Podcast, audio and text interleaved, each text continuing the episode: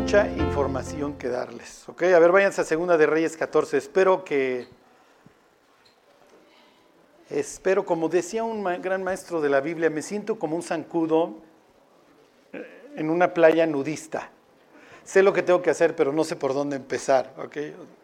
Pero bueno, espero que no salga un, un champurrado. Con esto que les voy a decir hoy van a entender muchas cosas, ¿ok?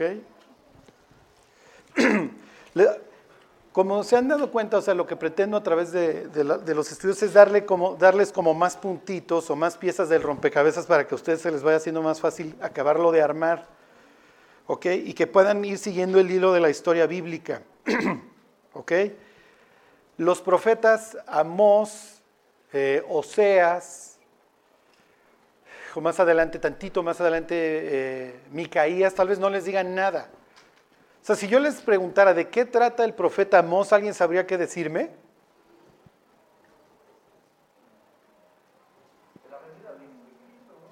No, te voy a quitar el termo. Rafa, quítale el termo, por favor. ya no le vayas a dar el termo, ¿eh? No, sí. Irrevocables son los dones, mi Fer. Ajá. Ok, Oseas, ¿alguien, le, ¿alguien sabría de qué trata el libro de Oseas?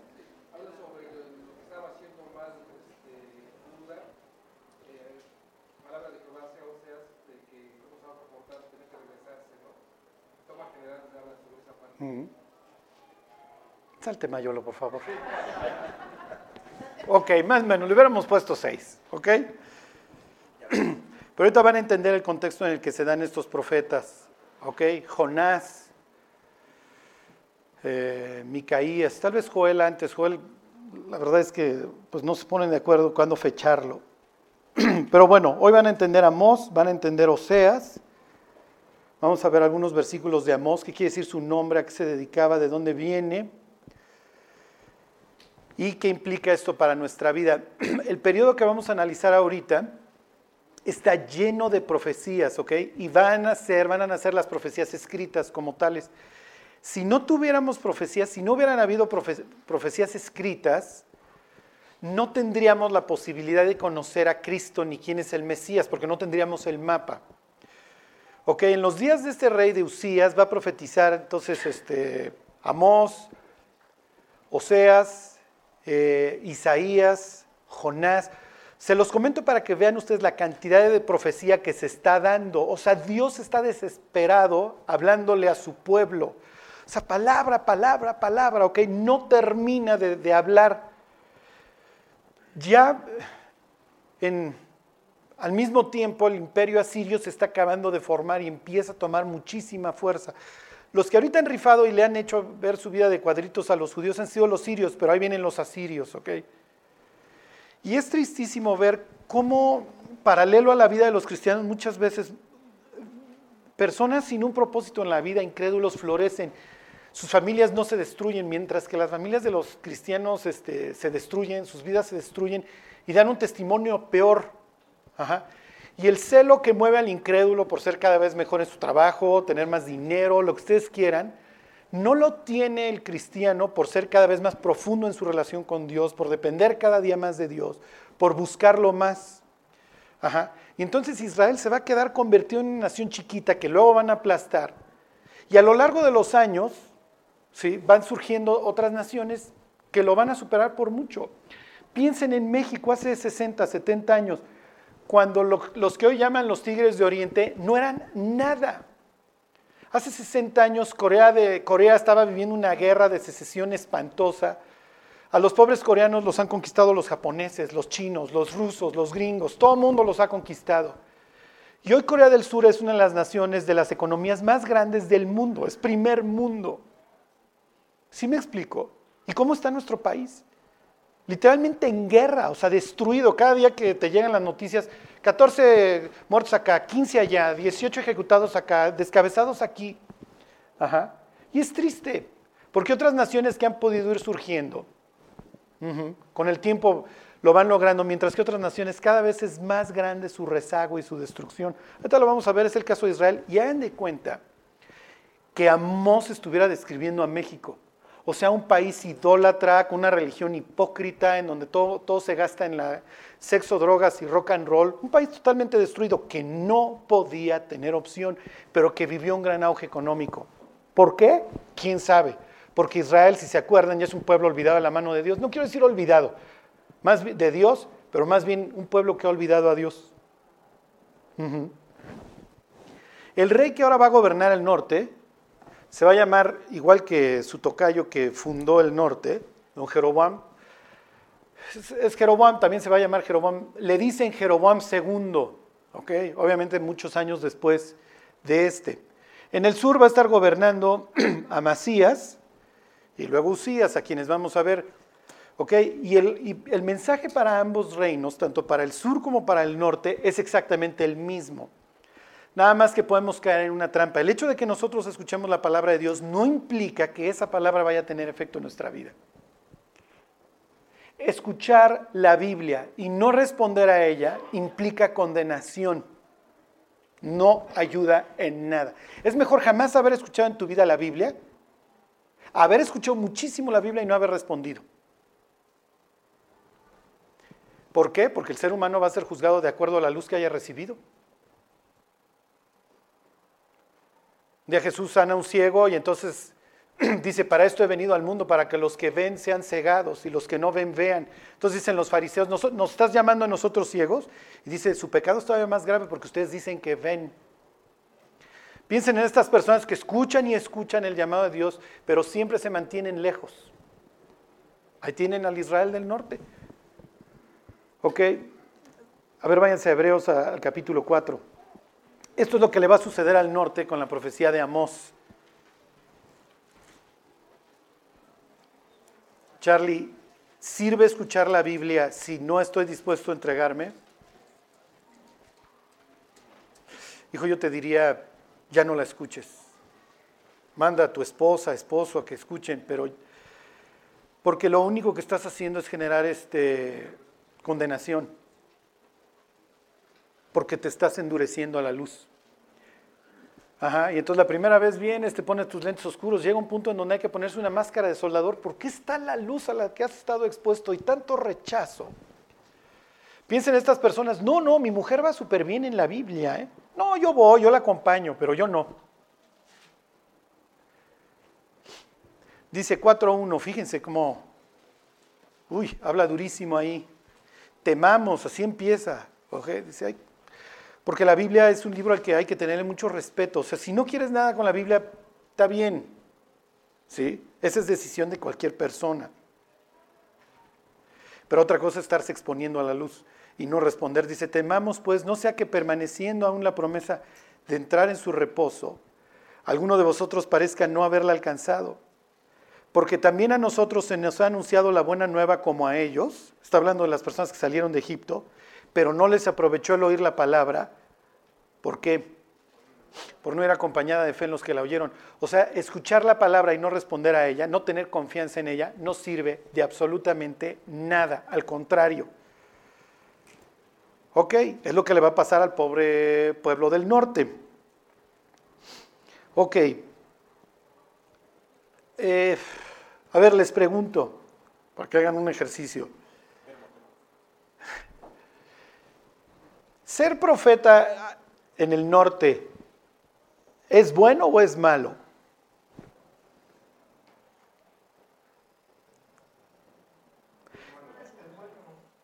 Ok, inciso A es bueno, inciso B es malo. Y aquí es donde tienen que echar mano de los puntitos que ya tienen. Váyanse tantito atrás en la historia. ¿Quién gobernó en el norte? ¿Mande? Jezabel, exactamente. Y Jezabel se dedicó al exterminio de los profetas verdaderos y al florecimiento de los falsos. ¿Ok? Entonces, ¿es bueno o es malo? Ser profeta es, malo, o sea, te ves como un vendido.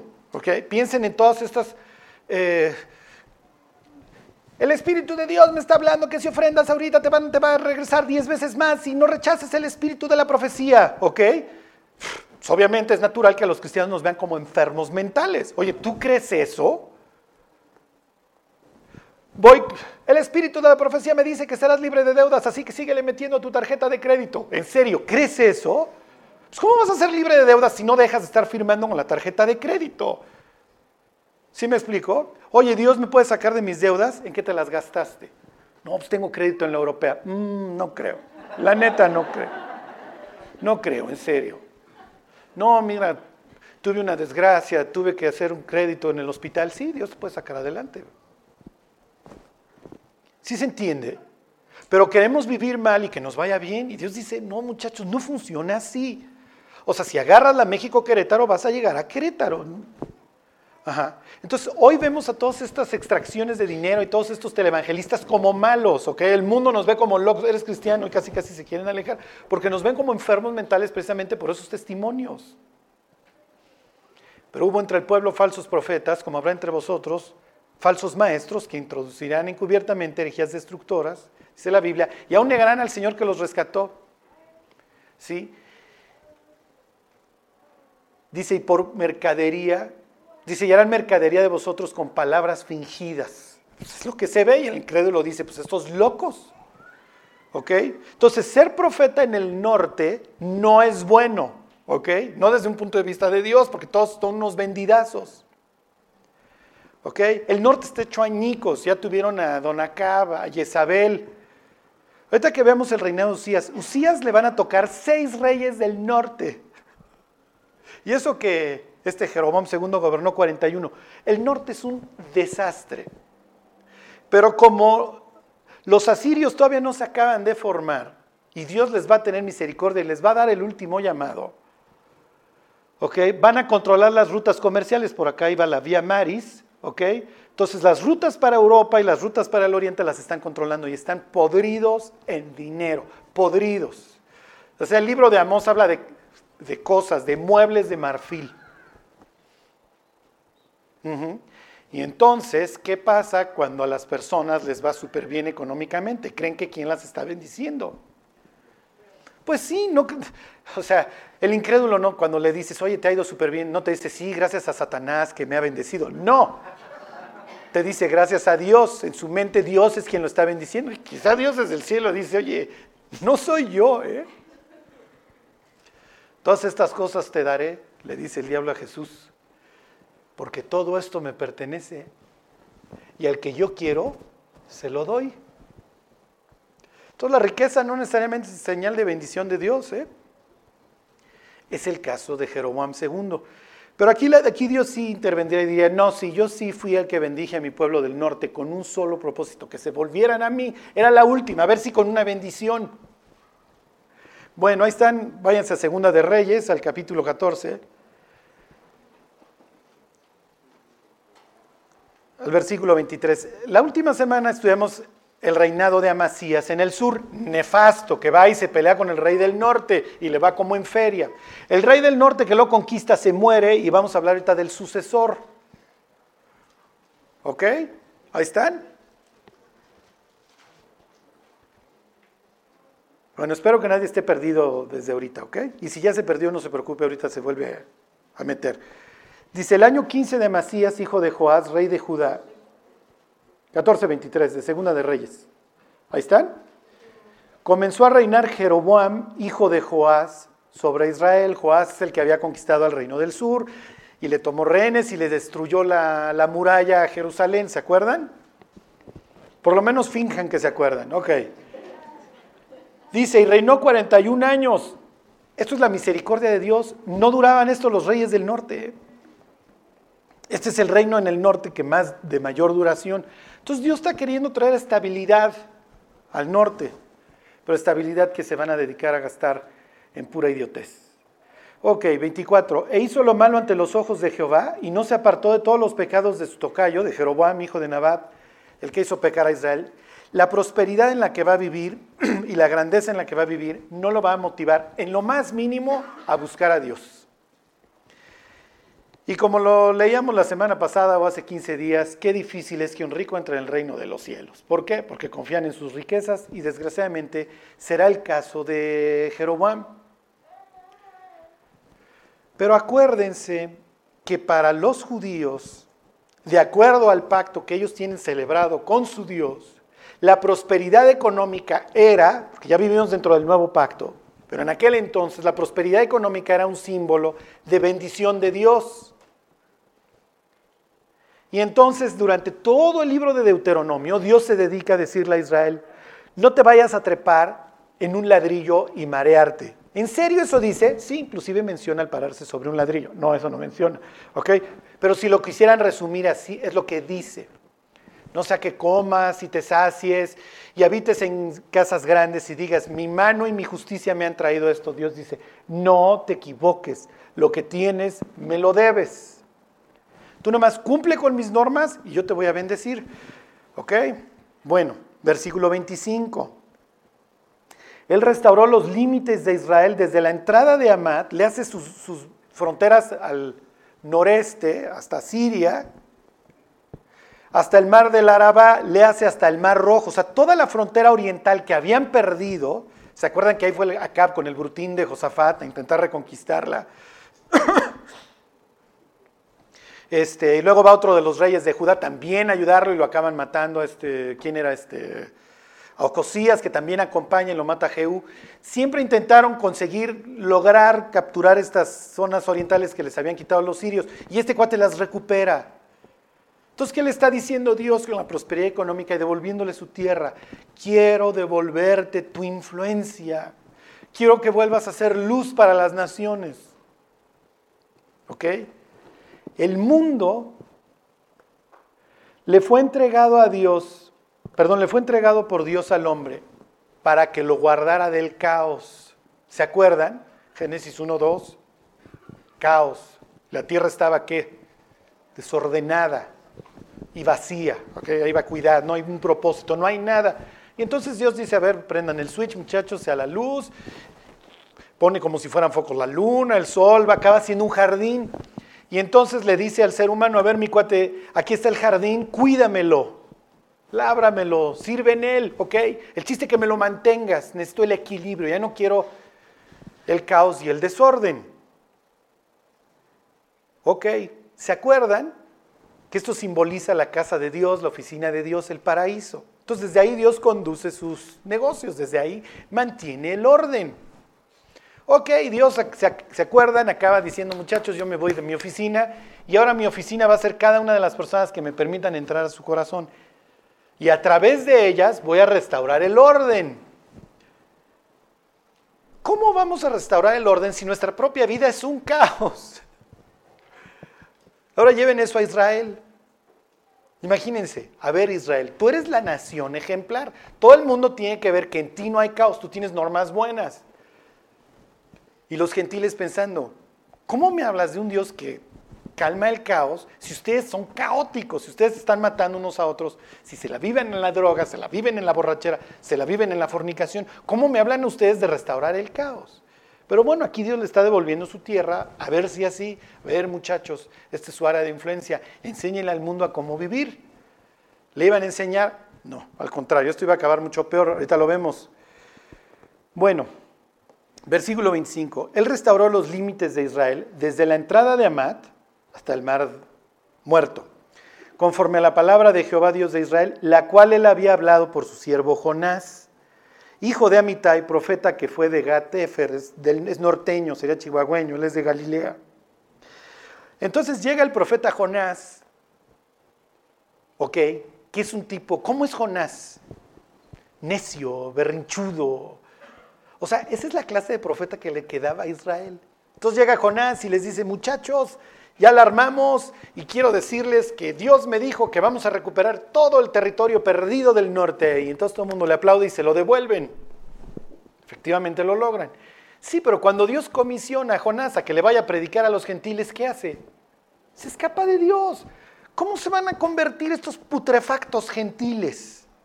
Y Dios por otro lado diciéndole, te conviene mi cuate, porque en unos años, eh, dentro de unos años, los van a estar arrasando, así que te, conviene, te convienen cristianitos y con la Biblia bajo el brazo, pero allá tú, Jonás. ¿Ok? Ahí tienen a uno de los primeros profetas de los que va a hablar la historia. Ok, versículo 26 dice, porque Jehová miró la muy amarga aflicción de Israel, que no había siervo ni libre, ni quien diese ayuda a Israel, Y Jehová no había determinado raer el nombre de Israel de debajo del cielo, por tanto lo salvó por mano de Jeroboam, hijo de Joás. Dios está usando a un tipo que no quiere saber nada de Dios para su gloria, porque Dios puede usar a los incrédulos. Ok, y entonces, wow, gran prosperidad. Esto sirve. Ok, váyanse al libro de Amós. Ok. Y aquí les voy a hacer una pregunta y se las voy a dejar reposar para que la mediten. Y de ninguna manera yo quiero implicar que vayan a tener una, una, vida libre de problemas ni que vayan a ser perfectos. No, no, no. La vida va a estar llena de problemas, ¿ok? Y nuestra vida siempre va a estar defectuosa. Somos obra en proceso. Pero lo que yo les quiero preguntar es, la dirección que lleva su vida, la dirección que lleva nuestra vida, ¿es para que crezcamos más o para que la ruina venga? Y no me refiero económicamente. Piensen, la vida que están viendo nuestros hijos, ¿los va a llevar a ser profundos el día de mañana o no? El día de mañana le vamos a poder decir a nuestros hijos, no hagas esto, no hagas aquello. O nos van a decir, ay, ay, ay, ay papá, si tú lo hacías. ¿Se acuerdan? Uno de los factores más importantes de la disciplina, además de la disciplina en sí, este, el amor, la constancia, es el ejemplo. Nunca le vayan a pedir a un hijo que haga algo, digo que no haga algo, que ustedes hacen. Porque lo van a amargar. Y porque le van a mandar a su hijo una señal de una doble moral. Y lo van a hacer un hipócrita. O sea, piensen en el papá que fornica y luego ve a su hija fornicar y se rasga las vestiduras. Y dices, oye, ¿Por qué te rasgas las vestiduras? Pues es el ejemplo que tú le estás dando a tu hija. Sí, no, pero yo estoy grande. Digo, entonces ya si estás, si ya pasaste los X años, ya puedes fornicar. Piensen en el papá que cuando sean grandes no vayan a fumar. Mm. Hijo, papá, lo único que me provocas es antojo, porque veo cómo disfrutas tu cigarrito. no vayas a chupar de grande. Y luego le hablan, oye, tu hijo se estrelló borracho, 4 de la mañana en la madrugada. Es que hay que saber tomar. Bueno, pues también le hubieras enseñado a, a tomar, si es que le puedes enseñar a controlar una serpiente. ¿Se acuerdan? Es lo que dice la Biblia acerca del vino. Mas al final, como serpiente morderá. O sea, este, este libro de, de, Amós es brutal porque le está hablando a un pueblo que en su mente están haciendo todo bien. Eso es lo que creen. O sea, a Moss lo van a ver como un enfermo mental que dice, oye, este cuento nos viene a decir que viene la ruina económica. Hay dos fechas que ustedes tienen que saber de perfecta memoria, 722 antes de Cristo y 586 antes de Cristo. Esas dos, ¿ok? 722 586, mejor que el teléfono de su casa, ¿ok? Y son dos fechas que nos deben de provocar a nosotros temor, porque son las fechas en donde fueron destruidos los, reinos de, de, Israel. El del norte, el 722. No te podía pasar peor cosa, ¿eh? 586 el del sur. Y estos les fue todavía más leve. Estos tipos fueron conquistados por una de las naciones más desgraciadas, famosos por desgraciados. Lo mejor que te podía pasar es que te arrancaran un ojo y fueras un esclavo más o menos bien tratado o te cortaran un brazo. Eso era lo leve. No voy a entrar a los detalles, imagínenselos de lo que estos tipos le hacían a sus víctimas.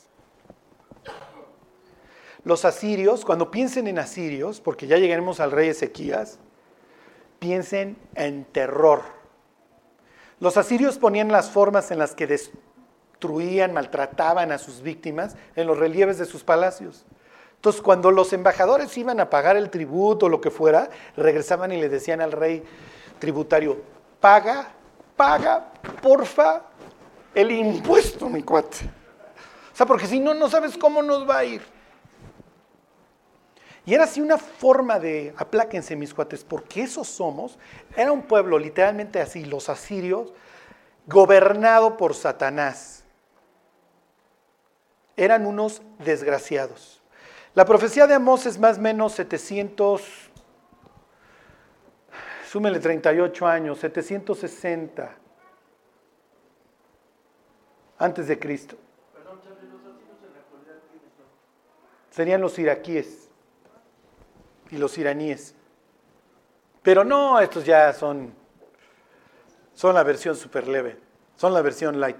¿Se acuerdan? Saddam Hussein era famoso por cortarle la lengua a los detractores antes de matarlos. No, no, no.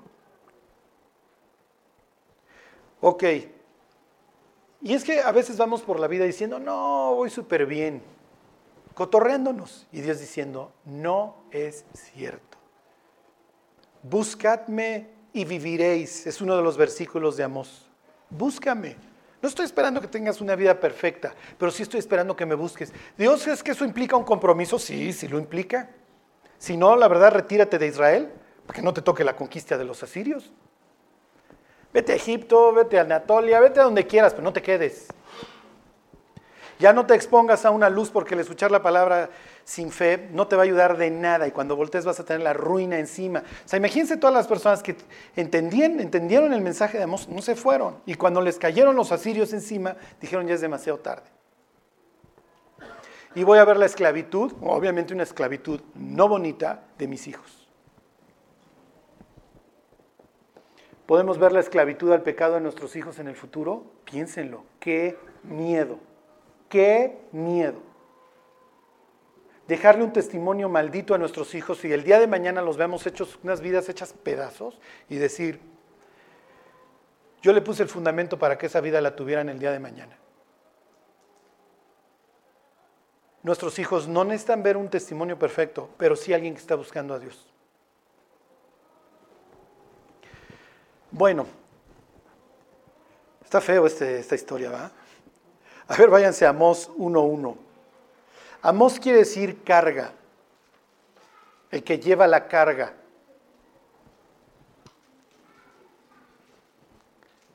Porque nosotros los cristianos usamos la misma expresión, tengo cargo, tengo cargo por Él. Entonces Dios pone cargo por nosotros, perdón, en nosotros por la vida de alguien.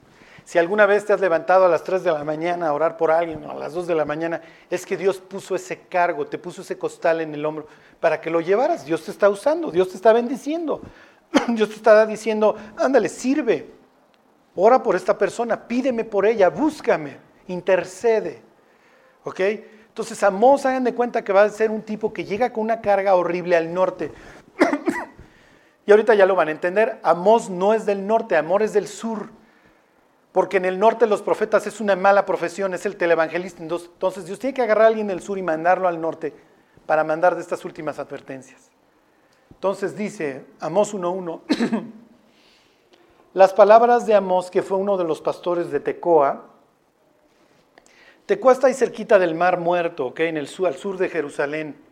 Ahí ya estuvimos, porque ahí tuvo lugar la batalla hasta de Josafat contra la invasión transjordana dice que, fue, que profetizó acerca de Israel en los días de Usías, rey de Judá, y en los días de Jeroboam, hijo de Joás, rey de Israel, dos años antes del terremoto.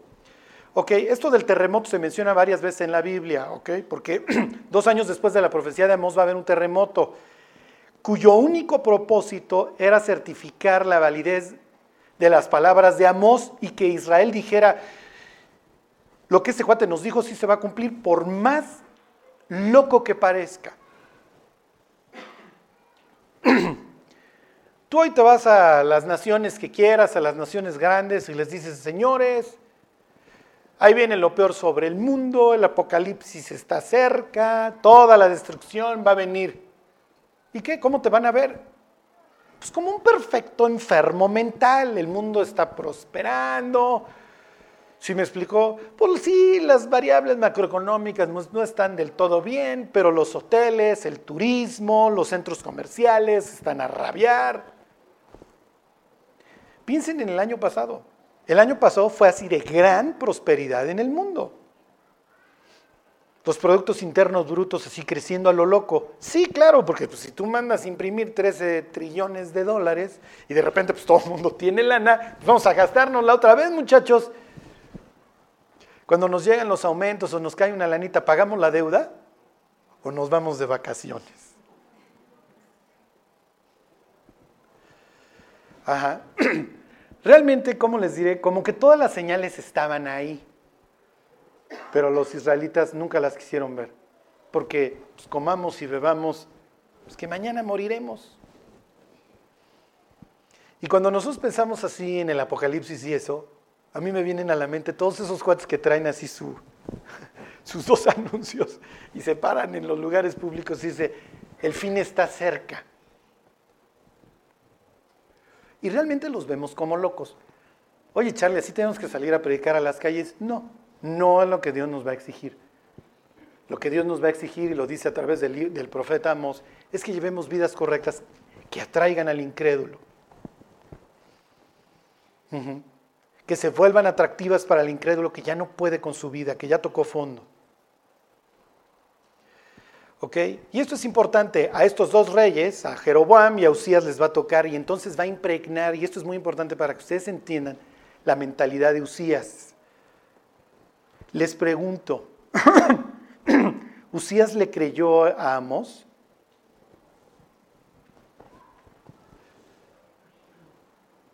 Nadie se va a llevar termo, ni gorro, ni... Ok, aquí tienen que unir los puntitos. ¿Por qué? ¿Se puso qué? No. En ningún momento, digo, sí, son contemporáneos. Pero me tienen que decir algo, díganme una razón, ¿le creyó o no le creyó? Bueno, se los dejo de tarea, ¿ok? Bueno, ¿qué es lo que está sucediendo en el norte? Fíjense. 1, 2, 6. Y les leo algunos versículos de Amós. Dice, así ha dicho Jehová, por tres pecados de Israel y por el cuarto no revocaré su castigo. Porque vendieron por dinero al justo y al pobre por un par de zapatos. Tú puedes atropellar borracho si eres rico, un pobre pagarás una indemnización y la vas a seguir disfrutando, a seguir chupando en las noches. Piensen en México. Versículo 7, pisotean en el polvo la tierra, las cabezas de los desvalidos y tuercen el camino de los humildes. ¿Por qué? Porque la justicia no es pronta, ni es gratuita, ni es expedita. Ok, está viviendo una inmoralidad brutal. Y el hijo y su padre se llegan a la misma joven, profanando mi santo nombre. Ok, y no hay un respeto por las garantías ni por la vida de los pobres. Piensen, en México vivimos una pobreza rampante. ¿Cuánto se habrá facturado del jueves a ayer en la noche? Desde el antro más rascuache, en el municipio más rascuache de Guerrero, hasta el antro más nice en Los Cabos, Monterrey, el Distrito Federal o Cancún. ¿Cuánto se habrá facturado en los antros en las últimas 48 horas? Y Dios diría, con ese fin de semana arreglaban un chorro de cosas, ¿eh? Pero la verdad es que les importa un bledo. Mejor vamos a seguir chupando y pasándola, bien. Para que vean cómo nos parecemos muchísimo al reino del norte, ¿sí? En donde se vive una inmoralidad y una falta, ¿cómo les diré?, de sensibilidad a la vida del de al lado, impresionante. Mira, te pudiera dar ahorita 50 pesos, mi cuate, pero me voy a ir a gastar 5 mil, 10 mil, 15, 20 mil pesos el fin de semana en la fiesta. En destruir mi vida, mi hígado. Hijo, y si tengo mala suerte, mi cuerpo en un, en un estrellato a las 3 de la mañana. Dios se va a presentar a sí mismo como el creador como la persona a la que la humanidad le tendría que estar respondiendo y sobre todo su pueblo. Fíjense, 4.13. Dice, porque he aquí el que forma los montes y crea el viento y anuncia al hombre su pensamiento. Y el que hace de las tinieblas mañana y pasa sobre las alturas de la tierra, Jehová Dios de los ejércitos, es su nombre. Y en el versículo 4 del siguiente capítulo viene el mensaje más profundo. No le va a hacer caso a Israel, le vale. Pero así dice Jehová a la casa de Israel, buscadme y viviréis. Y ya no les dejo de tarea a Usías. Usías dice la Biblia concretamente, para que se acuerden y busquen estas palabras. La Biblia dice que Usías buscó a Jehová. Y en los días en que buscó a Jehová, él le prosperó. Los dos reinos van a escuchar el mismo mensaje. Uno le va a creer y el otro no. El otro todavía va a prolongar su vida 140 años. Y va a tener todavía sus reyes y épocas de gloria, porque la va a tener debajo de Usías, debajo de Jotam, debajo de Ezequías, debajo de Josías. Todavía van a tener cuatro grandes hombres. Pero el reino del norte, a lo único que está destinado después de la muerte de Jeroboam, es al caos y luego a que les caigan los asirios y los aplasten. y nazca la famosa expresión, esta famosa y repugnante expresión, las diez tribus perdidas de Israel, porque literalmente casi casi se van a perder. No que Dios no sepa quién es de, qué tribu, ¿eh? porque Apocalipsis 7 dice claramente que Dios sabe dónde quedaron las diversas tribus, pero el norte va a quedar arrasado para siempre. En la época de Jesús va a seguir siendo un sitio lleno de celotes, lleno de violencia y donde va a haber algunos que todavía busquen a Dios. En medio, en lo que era la gran porción del reino del norte, cuando lean Samaria, es eso, la parte que conquistaron los asirios, en donde hicieron un sincretismo, corrieron al Dios de Israel, trajeron gentes extranjeras y esto se volvió un desastre. Ok, 4.10. ¿Se acuerdan que en la puerta estaban los gobernantes? Dice, ellos aborrecieron al reprensor en la puerta de la ciudad y al que hablaba lo recto, no lo, no lo toleraban. No te podías parar ahí con la Biblia en la mano porque obviamente te iba a ir mal. ¿Sí? Ahí está, perdón, 5.10.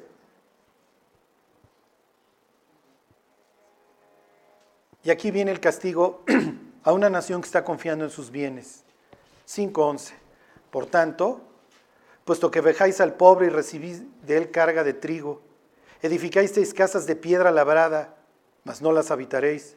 Plantasteis hermosas viñas, mas no beberéis el vino de ellas. Porque yo sé de vuestras muchas rebeliones y de vuestros grandes pecados. Sé que afligís al justo y recibís cohecho en los tribunales, hacéis perder su causa a los pobres.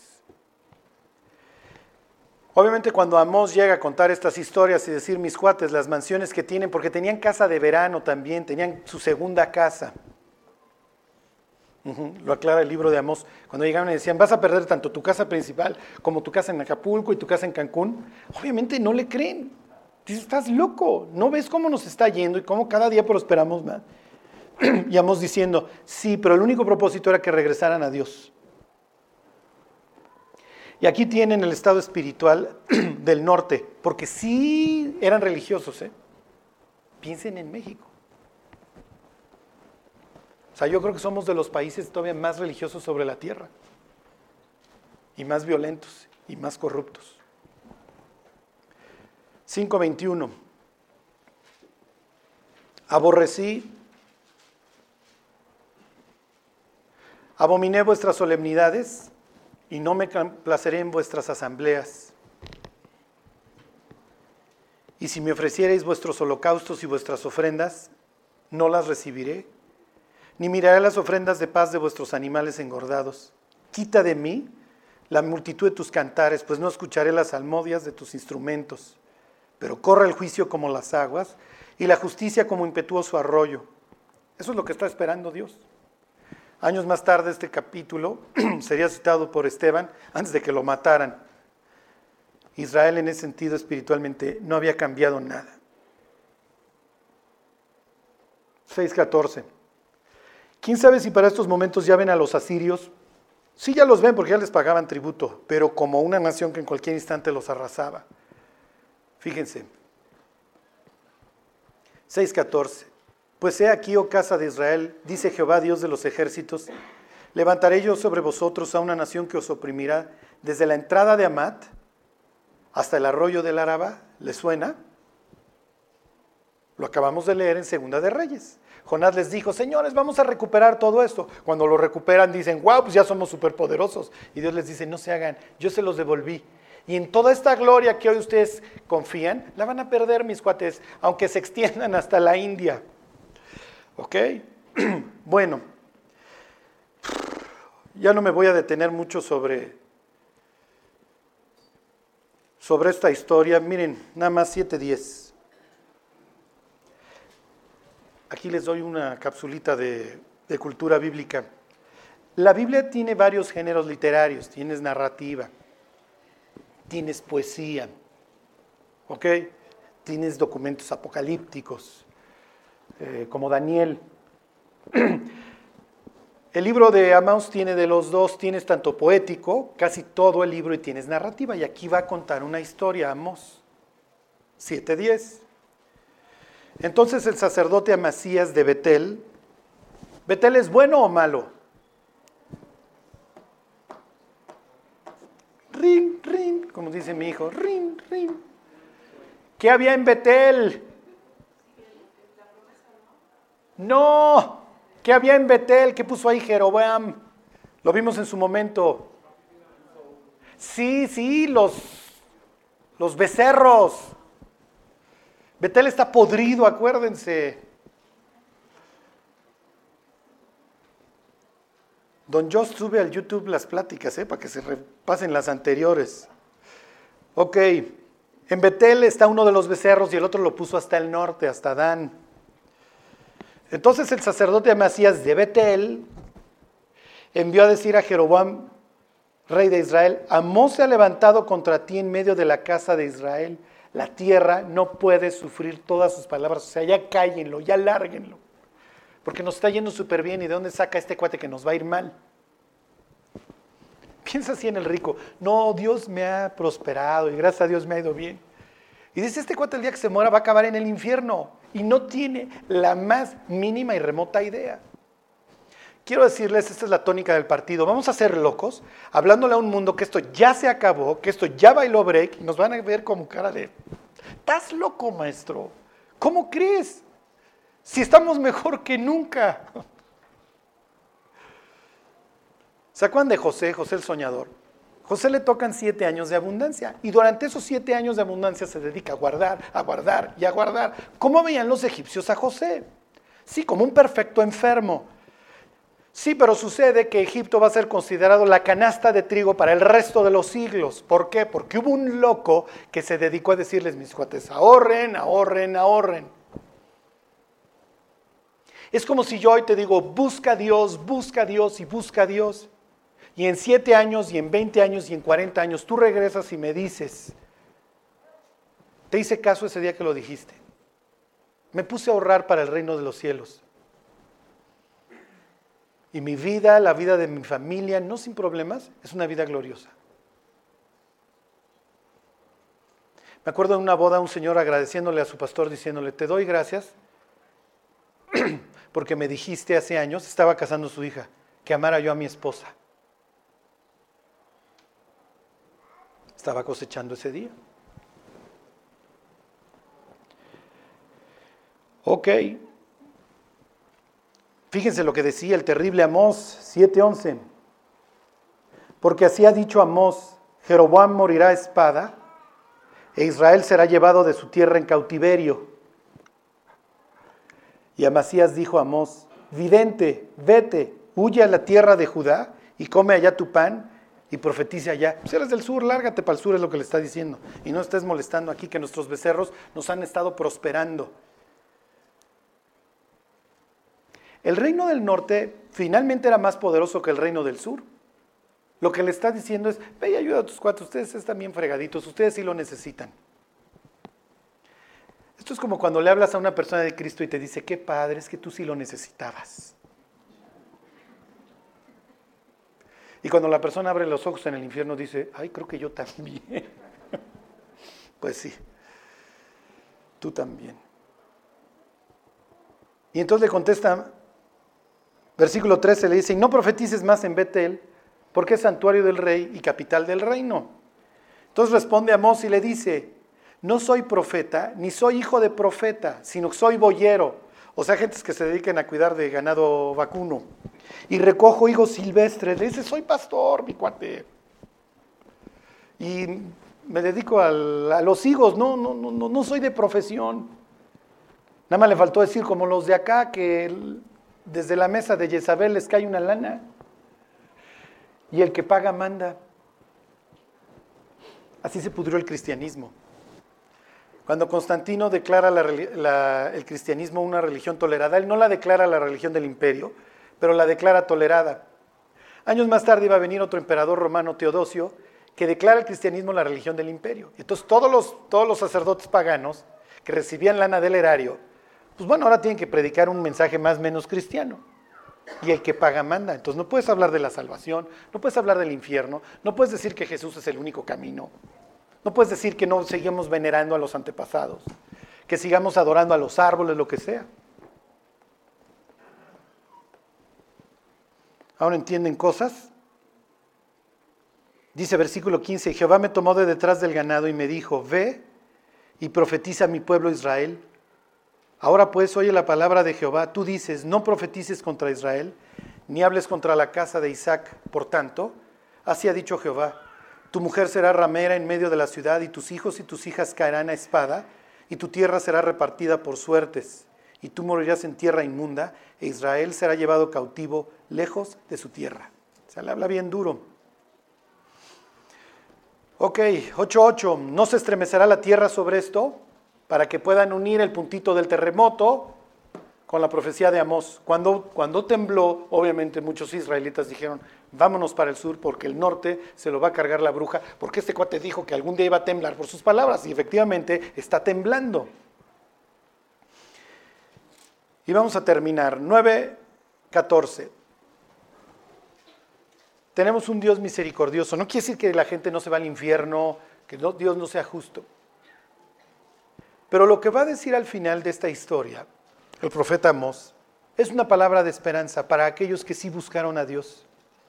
Charlie, yo he hecho muchísimo mal.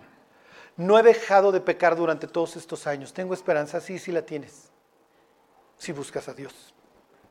Y si, y si de allá dice, desde tu cautiverio me buscares, decía el pacto, desde ahí te traerá Jehová tu Dios. Por eso ahora van a entender por qué Daniel abría tres veces al día sus ventanas y oraba hacia Jerusalén. Porque él tenía esta esperanza de que algún día su pueblo regresara a su tierra y tuvieran otra vez esa vida gloriosa con un Dios que los amaba y los había hecho prosperado y los había bendecido. No importa dónde estés, ¿eh? dice la Biblia así, desde ahí te humillares y buscares a Jehová tu Dios. Hoy puedes cambiar el rumbo de tu vida. Hoy puedes decir, vuelta de 180 grados y voy de regreso. Vas a ir en un camino solitario y contracorriente, pero vas a caminar con Dios. El libro de Oseas, que es un profeta que habla al mismo tiempo, habla de un hombre a quien Dios le ordena que se case con una ramera, una prostituta y le dice, ya no te vas a prostituir. Tiene dos hijos con la prostituta y la prostituta se regresa a su profesión, dice, con su permiso, yo me voy de regreso a, chambear. Y se regresa. Obviamente la prostitución no es una profesión segura. Se ve que le acaba tocando un manejador bastante violento y un día se le encuentra a Oseas, por órdenes de Dios, en un mercado de esclavas. Ya, no sirves, mija. Te va a vender ya putrefacta Gomer. Y Dios le dice a Oseas, cómprala. Porque así es mi amor por mi pueblo. Nunca los he dejado de amar. Si una persona se endurece, le da la espalda a Dios, hey, es la decisión de cada persona. Pero cuando una persona decide regresar a Dios, como decía Jesús, el que a mí viene, yo no le echo fuera. Y entonces, aunque la palabra de Amós de, Don Carga, el que tiene ese cargo por el norte, es tan dura y tan violenta, todavía al final les da una palabra de esperanza diciéndoles, pero si te quieres regresar, puedes regresar. ¿eh?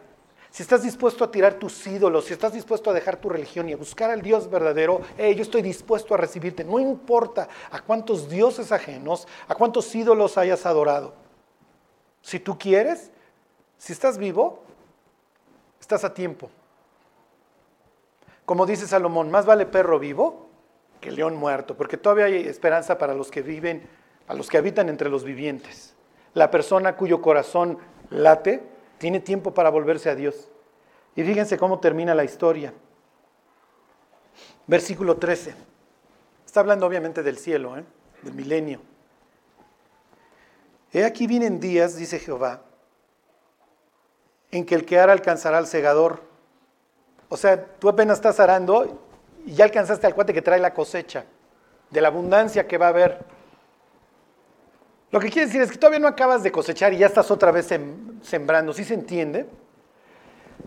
Ellos no entienden como nosotros lo entendemos el milenio, ellos no tienen capítulos 19 y 20 de Apocalipsis, ¿ok? El, el reinado glorioso del Mesías. Pero ellos sí ven una señal obviamente de esperanza en las palabras de Amós.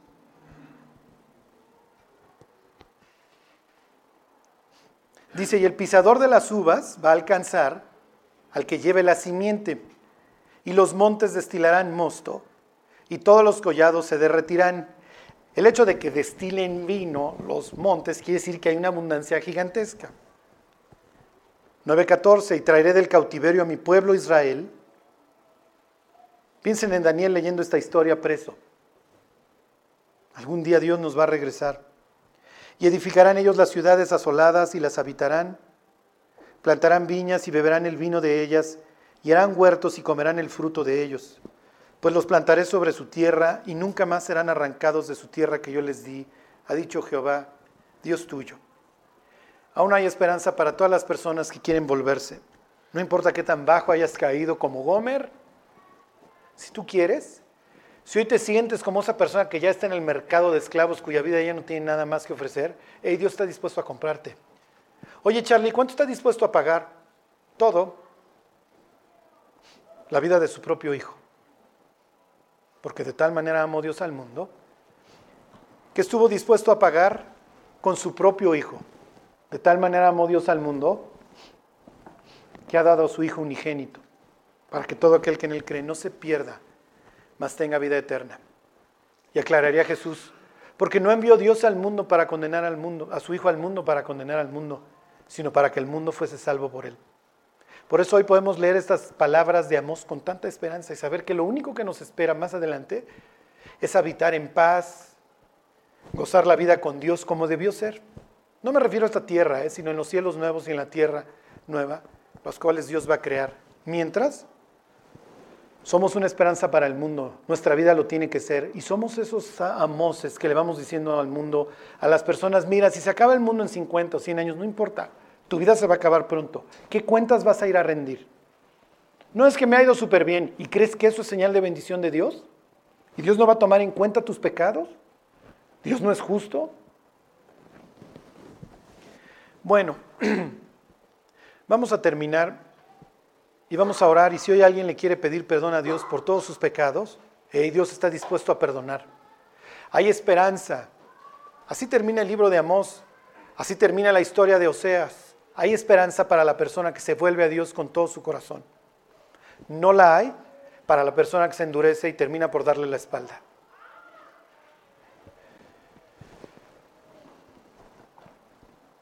Dios, hoy te queremos pedir perdón por nuestros pecados.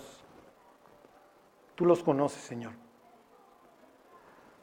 No estamos orgullosos, Dios, y no los queremos justificar, pero te agradecemos las palabras de esperanza que tú nos hablas al corazón, Señor.